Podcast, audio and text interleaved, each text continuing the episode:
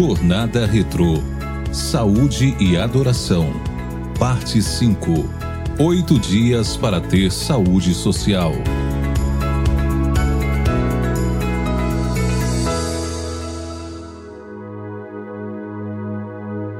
Dia 39 Desenvolvimento social em pequenos grupos. Pensemos uns nos outros a fim de ajudarmos todos a terem mais amor e fazerem o bem. Hebreus 10, 24. Após o grande milagre do Pentecostes, quando 3 mil pessoas foram batizadas pela orientação dos discípulos, esses novos conversos dedicavam-se à comunhão. Tinham todas as coisas em comum. Distribuíam a cada um conforme a sua necessidade, tomavam as refeições juntos, com alegria. Atos 2, 42, 44 a 46. A igreja continuou a crescer e amadurecer como uma comunidade, a ponto de Lucas afirmar que uma era a mente e um o coração dos seus membros. Atos 4, 32. O interessante é que esses encontros não ocorriam em espaços amplos, com um grande número de pessoas. Quando Jesus curou um paralítico que desceu pelo teto, ele se encontrava em uma casa, reunido com os discípulos. Na igreja primitiva, partiam pão em cada casa. As reuniões familiares em pequenos grupos eram comuns aos discípulos, mesmo quando Cristo ainda não havia passado pelo Calvário, e continuaram a ser o grande apoio para a igreja nascente. O intenso amor que eles experimentavam de uns para com os outros nesses grupos familiares era um dos principais motivos do surpreendente crescimento da igreja primitiva. Jesus predisse que esse relacionamento de amor mútuo seria a chave para que o mundo conhecesse o poder do Evangelho. Muitas vezes, ao darmos estudos a interessados, afirmamos que eles não devem olhar para a vida dos membros da igreja, que devem apenas olhar para Cristo como modelo a ser seguido. Jesus chama a atenção para as pessoas. O amor é a prova do discipulado de Cristo. Em outras palavras, você precisa ser um imã que atrai as pessoas para a comunhão através do exercício do amor. Essa é uma prova do seu discipulado e nada melhor do que realizar essa tarefa por seu pequeno grupo. Os grupos são uma extensão da igreja em que há a participação de todos os presentes. Isso quer dizer que se trata de um espaço onde há liberdade de manifestação, um ambiente participativo e acolhedor. É um lugar de desenvolvimento dos dons e ministérios de forma dinâmica e prática. Nos pequenos grupos, as pessoas são apacentadas individualmente isso não exclui as outras atividades da igreja, porém é dentro do pequeno grupo que recebemos e nos damos a cada um de forma mais abrangente e pessoal. Nos grupos são desenvolvidos vínculos de amizades essenciais para a nossa vida. A massificação das igrejas, a correria do cotidiano, a rotina cansativa e exaustiva da cidade são grandes inimigos desses vínculos. O grupo é o lugar em que compartilhamos nossas necessidades, nossas vitórias, nossos fracassos, nossos desafios. O vínculo nele firmado irá nos proporcionar níveis de comunhão e de intimidade com o Pai que não alcançaríamos de outra forma. É por excelência e com certeza o lugar para serem construídos relacionamentos sadios.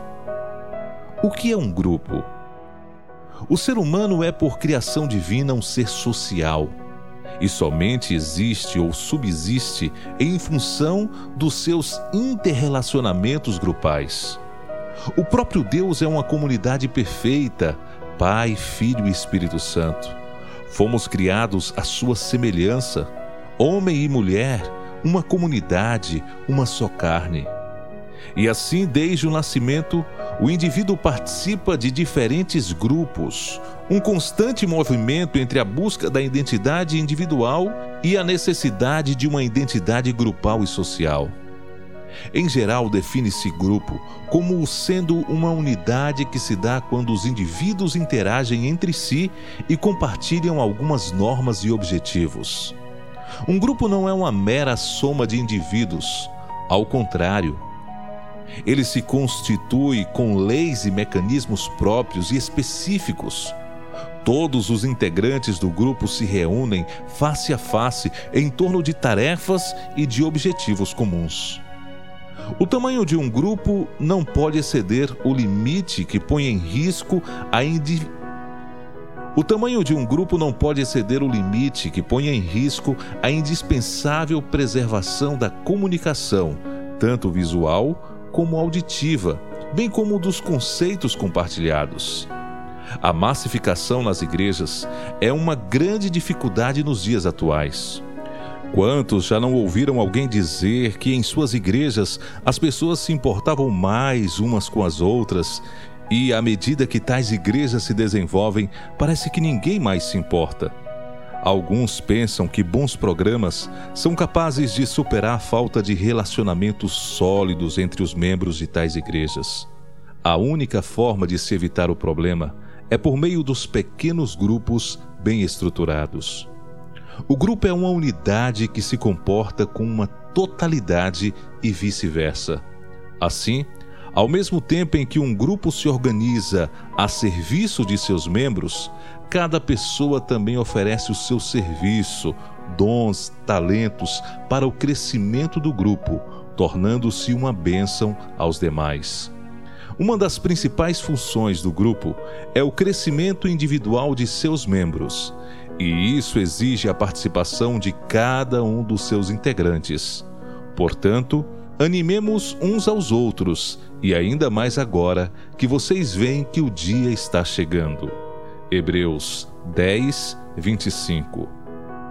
Quando você se apresenta como membro da Igreja Adventista do Sétimo Dia, além de afirmar que pertence a uma família, você está afirmando que reconhece em sua vida as suas normas e que está disposto a assumir tanto as bênçãos como a superar as dificuldades advindas dessa identificação.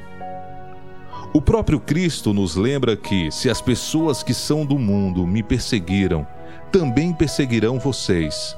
Se elas obedeceram aos meus ensinamentos, também obedecerão aos ensinos de vocês.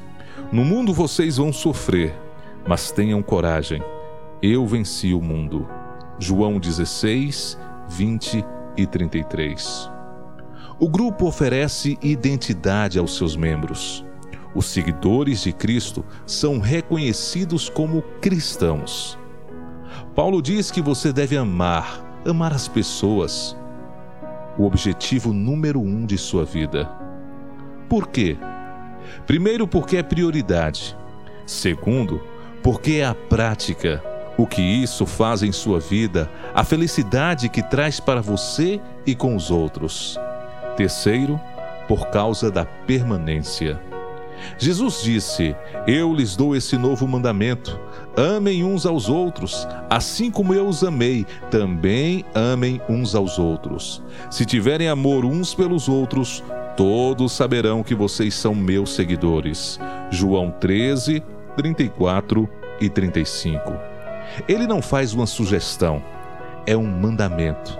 Se você é crente em Cristo para você mesmo, o amor como estilo de vida não é opcional. Você não escolhe se vai amar ou não. Se você é um crente, esse é um mandamento. Ame. Como nós amamos? Jesus disse: Assim como eu vos amei. Jesus é o nosso modelo, você pode dizer: espere um pouco, eu não posso amar do jeito que Jesus amou. Ele era perfeito, não posso amar como ele amou. Aí está a razão principal porque você precisa de Jesus em sua vida. Somente Ele pode amar através de você. Você não pode fazer isso por você mesmo. Cantamos sobre o amor, falamos de amor, oramos pelo amor Estudamos sobre o amor, mas temos colocado o amor em ação? Para desenvolver o amor como um princípio de vida, fazendo dele o principal em sua vida, significa que você vai precisar desenvolver uma série de ações que sejam favoráveis às situações ou não. Você sai de casa e bate com o seu carro. Se estiver realmente levando tudo a sério, isso vai requerer de você mudanças radicais. É você que vai ter de tomar a iniciativa. O amor age. Pare, medite e ore. O sábado é um sinal entre Deus e seu povo.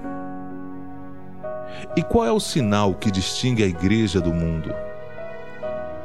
O amor é o sinal entre a igreja e o mundo. Você é um crente amoroso? Ou sente ódio de alguém? Ore agora e peça que o Espírito Santo encha seu coração do amor de Cristo. Primeiro, comece amando as pessoas com quem você já tem relacionamentos. Pense em todos os relacionamentos que você já teve e verifique se há necessidade de alguma reconciliação com alguém que você deixou de amar. Filhos, esposo, esposa, pais, colegas de escola ou de trabalho, endireite as relações que você já tem, mas isso não é tudo. Se você vai fazer do amor o seu estilo de vida, vai aumentar o seu círculo alargar o número de relacionamentos que você pode ter. Faça isso por compartilhar o amor de Deus pelas pessoas, porque essa é a coisa mais importante. É isso que Deus vai olhar quando fizer uma avaliação de sua vida. Expanda seus relacionamentos. Você não vai poder ter esse estilo de vida como um eremita. Participe de um pequeno grupo. Faça dele um ambiente agradável, porque o amor está presente. E se o amor está presente, Deus está presente, porque Deus é amor. Enfim, exercite os dez mandamentos dos relacionamentos. Primeiro, respeitar o próximo como ser humano. Segundo, evitar cortar a palavra de quem fala, esperar sua vez. Terceiro, controlar suas reações agressivas, evitando ser indelicado ou mesmo irônico. Quarto, evitar pular por cima de seus superiores. Quando fizer, explique. Quinto, procurar conhecer melhor os membros de seu grupo, a fim de compreendê-los e de se adaptar à personalidade de cada um. Sexto, evitar tomar a responsabilidade atribuída a outro a não ser a pedido desse ou em caso de emergência. Sétimo, procurar as causas de suas antipatias a fim de vencê-las. Oitavo, estar sempre sorridente. Nono, procurar definir bem o sentido das palavras no caso de discussões em grupo para evitar mal-entendidos. Décimo, ser modesto nas discussões, pensar que talvez o outro tenha razão e, se não tiver, procurar compreender suas razões.